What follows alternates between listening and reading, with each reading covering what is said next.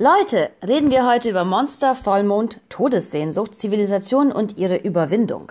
Es wird richtig deep und trashig versprochen. Ich hoffe, ihr habt schon euren Kaffee zur Hand.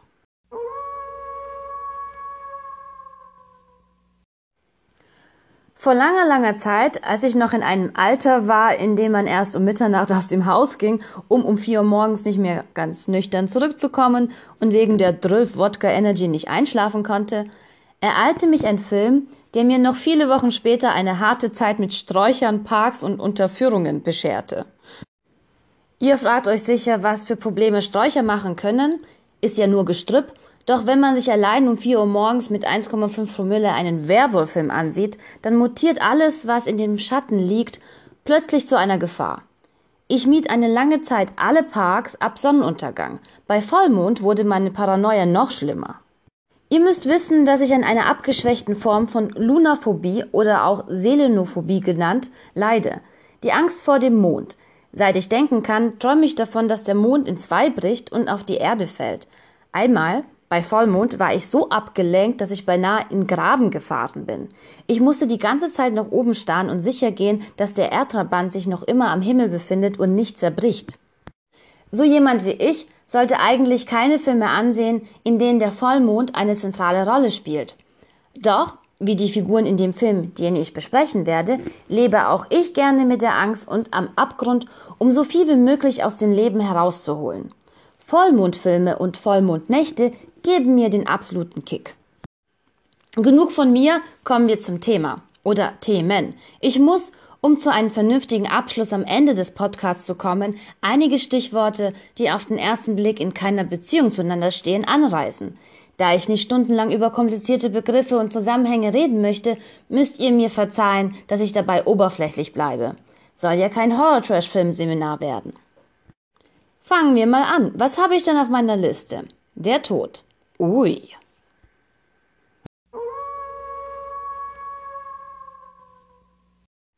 Ich beginne mit einer These. Je zivilisierter eine Gesellschaft ist, desto weniger ist der Tod ein Teil von ihr. Die Zivilisation drängt den Tod an ihre äußeren Grenzen. Wir kommen mit ihm kaum noch in Kontakt und wenn, dann nur abgeschwächt und vermittelt durch Nachrichten oder Unterhaltung wie Filme und Spiele, aber nie unmittelbar. Was problematisch ist, weil der Tod ein Teil des Lebens sein sollte, um mit dem Leben klarkommen zu können. Wir erahnen das, denn wir sind Lebewesen, die totes Leben konsumieren, um zu leben.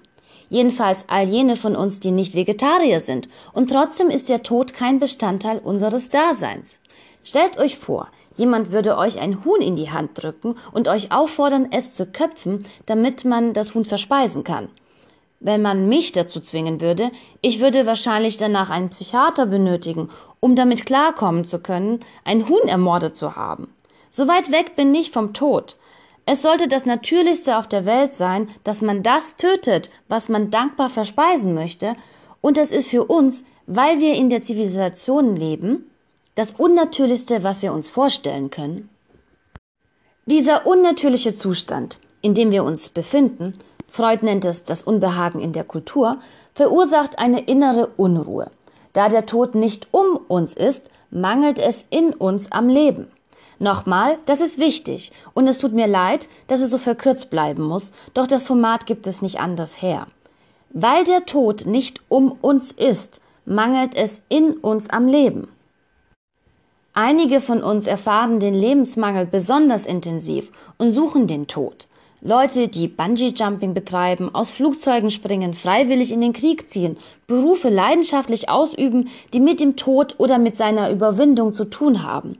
In der Nähe des Todes fühlt man sich am lebendigsten. Kommen wir zum nächsten Stichpunkt auf meiner Liste. Natur.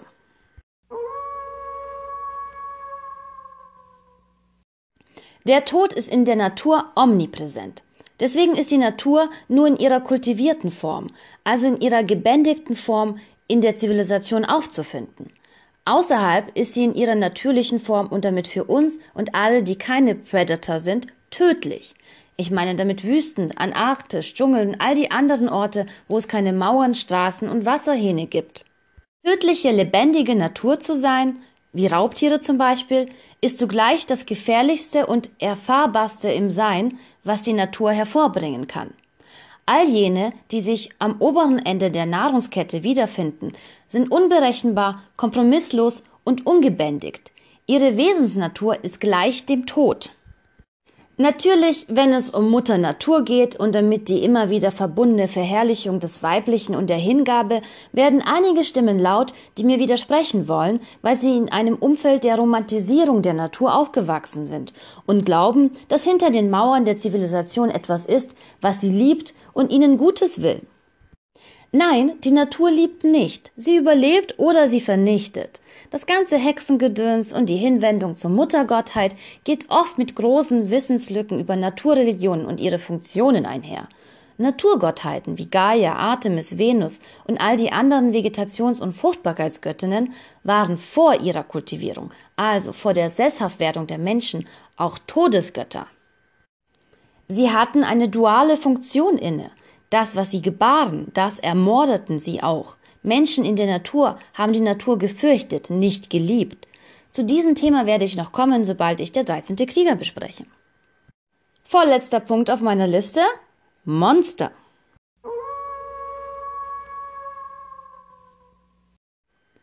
Es gibt viele Arten von Monstern, die alle etwas gemeinsam haben. Sie sind unmittelbar am Tod dran wenn nicht sogar tot, wie Mumien, Zombies und Vampire. Einige dagegen sind super tödlich, wie Werwölfe, Aliens und Killer-Tomaten. Seit Twilight gibt es sexy, hexy Monster, die ganz verrückt nach einer Beziehung mit einem Teenager-Mädchen sind und dabei alle Zähne gezogen bekamen. Wenn ich von Monstern spreche, dann meine ich keine Vampir, Werwolf, Feen, Prinzen mit gesteigerter Libido. Ich meine richtige Monster. Dass ich diese Unterscheidung treffen muss, ist traurig. Doch das muss sein, weil sonst mein Punkt nicht gemacht werden kann. Die Romantisierung von Monstern in der modernen Literatur und die damit einhergehende Verschleierung ihrer eigentlichen Funktion, und zwar die Bewahrung einer Ahnung der Gefahr, die von der Natur ausgeht, darüber müsste man gesondert noch eine Folge machen. Das ist hier leider nicht möglich. Der ständige Begleiter von Monstern ist also der Tod. Dabei muss man unterscheiden, dass einige Monster, wie Mumien, Zombies und Vampire, eine Existenz führen, die gänzlich vom Tod bestimmt wird. Sie sind permanent tot und ernähren sich vom Leben anderer. Daneben gibt es Monster, die das pure Leben sind. Sie strotzen nur so vor Energie und Leben, und zwar so sehr, dass sie alles um sich herum vernichten. Die einen müssen töten, um zu leben, und die anderen sind so lebendig, dass sie töten. Über die lebendigen Monster möchte ich reden. Der beste Vertreter dieser Art von Monster ist Alien aus dem Film Alien. Dieses Monster ist eine ABC-Waffe. Schwarze Flüssigkeit, die alles infiltriert, was lebendige Masse ist. Sobald diese biologische Flüssigkeit in einen Wirt eindringt, bringt sie den Wirt dazu, einen Facehugger zu produzieren, der wiederum einen Wirt anfällt, diesen durch den Mund befruchtet, um einen Chasebuster zu produzieren, der in wenigen Stunden zu einem Alien heranwächst. Eine wirre Geschichte, ich weiß, ich weiß, doch ich muss zum Alien Alien Endprodukt kommen, um das Wesen eines Predators verdeutlichen zu können. Lebendige Wesen wie Alien und auch Werwölfe, die vor Alien die Funktion des Aliens auf dieser Welt erfüllten, sind das Maximum am Leben, was man so haben kann. Sie sind instinktgesteuert. Sie konsumieren permanent und ohne Grenzen. Sie töten alles ohne Ausnahme. Ihre einzige Priorität ist Selbsterhaltung und Fortpflanzung. Anders als Vampire, die mit ihren Opfern kommunizieren und auch Spielchen spielen, die sich auch gegen die Tötung entscheiden oder auch eine Tötung aufschieben können, haben Monster wie Alien und Werwölfe keine Wahl. Sie sind so zugedröhnt mit Leben, dass sie das Leben um sich herum oder um sie herum so lange vernichten, bis absolut gar nichts mehr übrig bleibt. Man merke sich also, je mehr Leben in etwas steckt, desto tödlicher ist es für andere. Die Natur macht keine Gefangenen. So, kommen wir zum letzten Punkt. Dann geht es los mit der Filmbesprechung. Wir müssen nur noch ganz schnell über Kultiviertheit reden.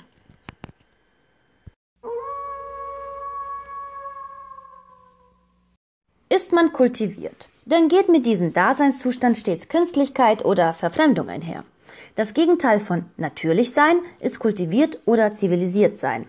Man kann sogar so weit mit der Kultiviertheit gehen, dass man zu einem lebendigen Kunstwerk wird, wie in Japan die Geisha-Kultur. Etwas kultivieren bedeutet in ursprünglichen Sinne, dass man Land urbar macht. Man macht sich die Natur zu eigen, formt sie, entfremdet sie ihrem Urzustand. Wendet man das auf den Menschen an, so bedeutet das, dass der kultivierte Mensch sich bewusst seinem natürlichen Kern entfremdet. Er wird künstlicher, manchmal zur Kunst. Er wird kontrolliert und formt sich. Mit der Kultiviertheit bekommt das menschliche Dasein mehrere Ebenen.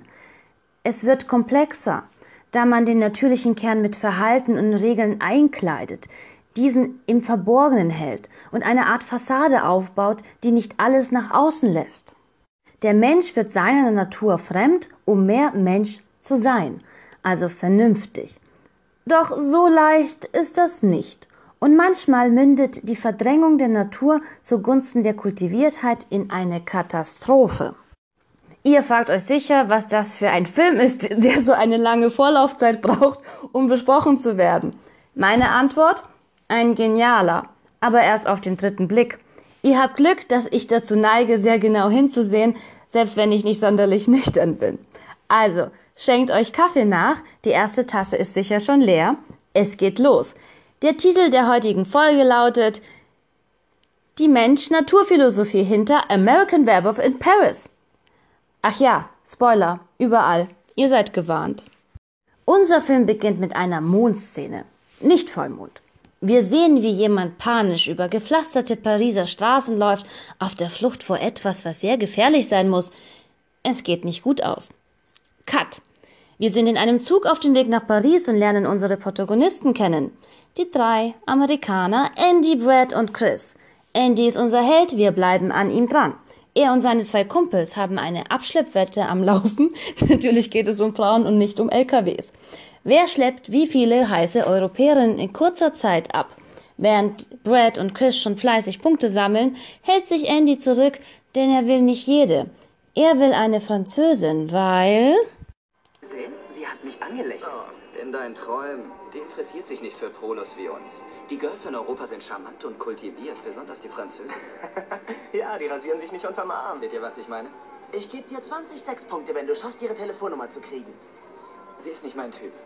Oh, komm schon, Andy. Du hast seitdem wir unterwegs sind noch nicht eine einzige Anmache versucht. Ich bin wählerisch. Wann hattest du das letzte Mal Sex? Mit einer Braut. Es gibt Sex und es gibt Liebe. Und genau das hm. unterscheidet den Menschen vom Tier, kapiert? Bitte, wann warst du das letzte Mal verliebt? Warst du überhaupt schon mal verliebt?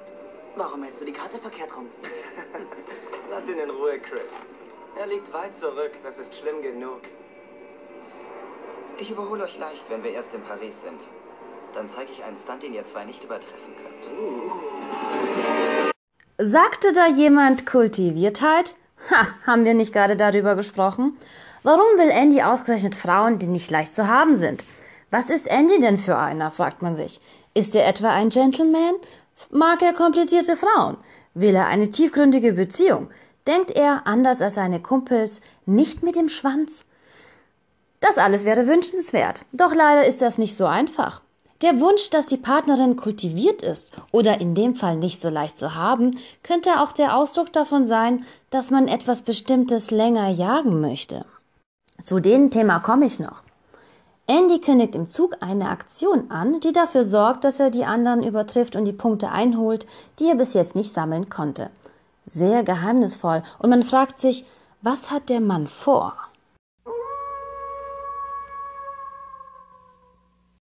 Nächste Szene, es ist nachts. Wir sind am Eiffelturm, der wird gerade abgesperrt. Unsere Amerikaner haben sich im Wahrzeichen von Paris versteckt und kommen heraus, sobald die Luft rein ist. Andy will einen Bungee-Jumping-Sprung von der Spitze des Eiffelturms machen. Damit wird auch schon klar, was Andy eigentlich für einer ist. Ihr erinnert euch hoffentlich noch daran, dass ich Menschen erwähnte, die die Nähe des Todes suchen, um sich dem Leben näher zu fühlen. Andy sucht den Kick, werden seine Kumpels, die vom Wesen her, anders als Andy, mehr den Draufgängertypus entsprechen, nicht ganz so begeistert von der Idee sind. Sie haben mehr Sex und brauchen den Todeskick vielleicht nicht so. Eine Theorie, die ich in den Raum werfen möchte. Während sie ganz oben auf dem Turm ankommen, hören sie die Schritte einer jungen Französin, die des Lebens überdrüssig ist. Sie heißt Seraphine und Seraphine, das sage ich jetzt schon, ist ein Klischeebruch in dem Horrorgenre. Jedenfalls um die Zeit. Wir sind hier in den 90ern. Sie will springen, Andy will sie abhalten. Sie tut es trotzdem, er springt hinterher, schwächt den Sturz mit seinem Jumpingseil entscheidend ab. Sie kommt unversehrt auf der Wiese an und verschwindet. Damit ist es um Andy geschehen. Oh mein Gott, eine suizidgefährdete, kultivierte Französin. Liebe auf den ersten Sprung. Andy wollte sich beinahe in den Tod stürzen. Nur ein Seil hielt ihn von der Konsequenz des permanenten Nichtseins ab. Sie dagegen stürzt sich in den Tod. Jedenfalls, wenn Andy nicht gewesen wäre, hätte sie sich in den Tod gestürzt, okay? Das ist eine, die die Abgründe konsequent sucht. Sie ist auf einem ganz anderen Level als Andy. Der Mann stößt sich den Kopf am Eiffelturm, wacht im Krankenhaus auf, sieht Seraphine noch einmal und setzt alles daran, sie wiederzusehen. Und in der Tat, sie finden die Adresse der unheimlich interessanten, kultivierten Französin heraus. Als sie klingeln, öffnet sie ihnen mit blutverschmierten Händen.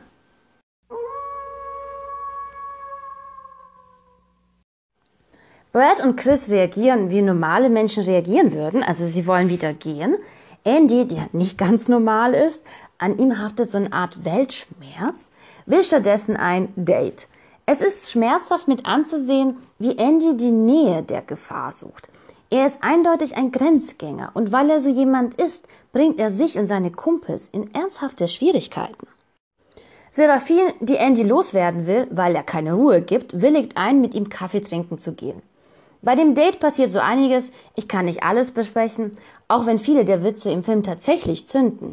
Jedenfalls kommt ein Moment, der uns und Andy klar macht, dass mit Seraphine etwas nicht stimmen kann. Und ich meine damit nicht den Suizidversuch oder das Französischsein. Seraphine ist ungewöhnlich stark für eine Frau. Uiuiuiui, was das wohl zu bedeuten hat. Das ist übrigens eines dieser vielen Brüche im Film, bei denen Erwartungen nicht erfüllt werden, und zwar im positiven Sinne. Als ich das erste Mal American Werewolf in Paris gesehen habe, dachte ich nämlich, Seraphine bekommt die Rolle der Frau, die gerettet werden muss, damit der Protagonist an der Rettung wachsen kann. Ihr wisst schon, das Übliche. Es ist zum Glück komplizierter als das und macht den Film tiefsinniger und genialer, selbst bei nüchterner Betrachtung. Andy gibt, trotz der Aufforderung, nicht mehr belästigt zu werden, keine Ruhe. Wir sind Jahrzehnte vor der MeToo-Debatte, da war solch, ein, solch eine Hartnäckigkeit noch irgendwie sexy. Er klingelt schon wieder an ihrer Tür, doch diesmal öffnet ein dubioser Franzose namens Claude. Der ist super dubios und raubtierhaft. Schwer zu erklären, aber er lauert irgendwie und außerdem betont er, dass er Amerikaner liebt. Ich liebe auch Amerikaner, doch nicht so wie Claude. Der hat Amerikaner zum Fressen gern. Claude lädt Andy, Chris und Brad auf eine Vollmondparty ein. Es ist 4. Juli. Die Party ist nur für Ausländer, also hauptsächlich Amerikaner gedacht. Vollmondparty nur für Amerikaner. Hm, Claude behauptet, dass er Serafin ebenfalls auf der Party sein wird. Unsere unbedachten Jungs gehen natürlich hin und es wird sehr gruselig. Leute, als ich das gesehen habe, war ich betrunken, allein zu Hause. Es war vier Uhr morgens und ich nicht so alt wie heute. Gott, war das gruselig. Ich erspare euch die Details und belasse es bei der Bemerkung, dass man auf der Party Hackfleisch machte. Äh. Andy überlebt die metaphorische Zubereitung. Brad Brad wurde leider ermordet. Man hat, man hat ihm das Herz aus der Brust gerissen und Chris entkam, weil er auf der Suche nach Seraphine war, die zu Hause war, eingesperrt und dann auf der Party war, während Chris eingesperrt war. Kompliziert, fragt nicht. Also Andy überlebt, findet sich in Seraphins Bett wieder und irgendwie, ja, irgendwie ist alles komisch. Seine Sinne, die Wunde, die er davon trug, Brad, der ihn als Geist heimsucht, die ganze Werwolfspaketgeschichte wird im Film ausgepackt. Richtig gut umgesetzt übrigens. Für einen vermeintlich trashigen Film zu gut. Seraphin versucht Andy zu erklären, dass er sich verändert, doch er glaubt ihr nicht. Stattdessen türmt er, lernt eine Frau kennen, die so gar nicht sein Typ ist. Also sie ist Amerikanerin, sie ist sexy, wild, offensichtlich willig und gar nicht classy. Er macht mit ihr herum auf einen Friedhof bei Vollmond. Ja, also den wilden Ritt überlebt sie nicht. Ich sag's euch, dieser Film macht Genresprünge, wie ich sie in der Form noch nie erlebt habe. Man lacht um sich dann Sekunden später am Schrecken zu verschlucken. Ein Balanceakt, der eingehalten werden muss und auch wird. Alle Achtung! Okay, wir sind nun bei der Mitte des Films und ich halte mich zurück, denn die, die sich aufmachen, um American Werewolf in Paris zum ersten Mal zu sehen, die könnten noch ein paar Überraschungen erleben. Seht euch den Film an, er lohnt sich. Reden wir wieder über Tod, Monster, Sex und Zivilisation. Monster wie Werwölfe erfüllen eine Funktion in Erzählungen. Sie verkörpern die lebendige Natur, die alles vernichtet. Nicht nur, dass sie im Verborgenen lauern, also im in Menschengestalt getarnt und unter uns, was die Bedrohung, die von ihnen ausgeht, erhöht, sie sind auch kompromisslos, unberechenbar und unkontrollierbar. Sie stehen für das, was der Mensch mit Kultiviertheit und Zivilisierung im Zaun hält. Die Natur. Und weil Natur eben nicht Vernunft ist, weil sie keine Kompromisse macht, wird sie, sobald sie ausbricht, zur Gefahr der Ordnung. Es gibt sie tatsächlich unter uns, Predator. Serienkiller, männlich wie weiblich, die mehrere Personen auf dem Gewissen haben. Menschen, die eben nicht den Wunsch nach dem Tod unterdrücken können, die nur dann richtig leben, wenn sie morden. Für diese nicht greifbare Bedrohung stehen Werwölfe oder Monster im Allgemeinen. Deswegen ist es sehr gefährlich, wenn man Monster zu notgeilen Teenagern macht und jungen Menschen damit die Warnung, die in Erzählungen wie American Werewolf in Paris oder Dracula vermittelt wird, vorenthält. Geschichten über Monster erfüllen einen Zweck. Man erzählt sie, um sich daran zu erinnern, dass nicht nur außen die Natur zur Gefahr wird, sondern auch im Inneren, sei es im Inneren der Gesellschaft oder im Inneren einer Person. Reden wir über Sex. Let's talk about sex, baby. Ja, sorry. Also, auch wenn ich das nicht angeschnitten habe, spielt im Film Sex eine große Rolle. Er ist quasi der Katalysator der einsetzenden Handlung. Worum die drei jungen Männer sich darum bemühen, Frauen abzuschleppen, liegt auf der Hand und hat nichts mit Geilheit zu tun. Okay, es hat auch was mit Geilheit zu tun, doch nicht nur. Sex ist, um sich lebendig zu fühlen, die Alternative zum Tod. Eros, Leidenschaft, ist genauso nah am Leben wie Thanatos, der Tod. Im Grunde stehen sich Sex und Tod sehr nahe. Nicht umsonst nennt man einen Orgasmus den kleinen Tod. Oft kommt es zu sehr unheilvollen Kombinationen, wenn beide aufeinandertreffen. Meist leidet das Leben darunter, das eigene und das der anderen. Jedenfalls ist Kultiviertheit, da haben wir sie wieder, jene Schranke vor der unheiligen Allianz, die Sex und Tod eingehen können. Kein Rausch kommt dem gleich. Die Überwindung der Kultiviertheit, den unbändigen Wunsch, jene zu knacken, die sich dem verwehren, ist ein Teil des Spielchens. Das macht Andy zu einem Grenzgänger. Nicht nur, dass er durch gefährliche Sprünge den Tod sucht, er sucht auch Sex mit Menschen, die lange schon ihre Natur unterdrücken. Sehr lange, vielleicht zu lange. Was will ich euch eigentlich damit sagen? Eine gute Frage. Hier kommen ein paar Antworten.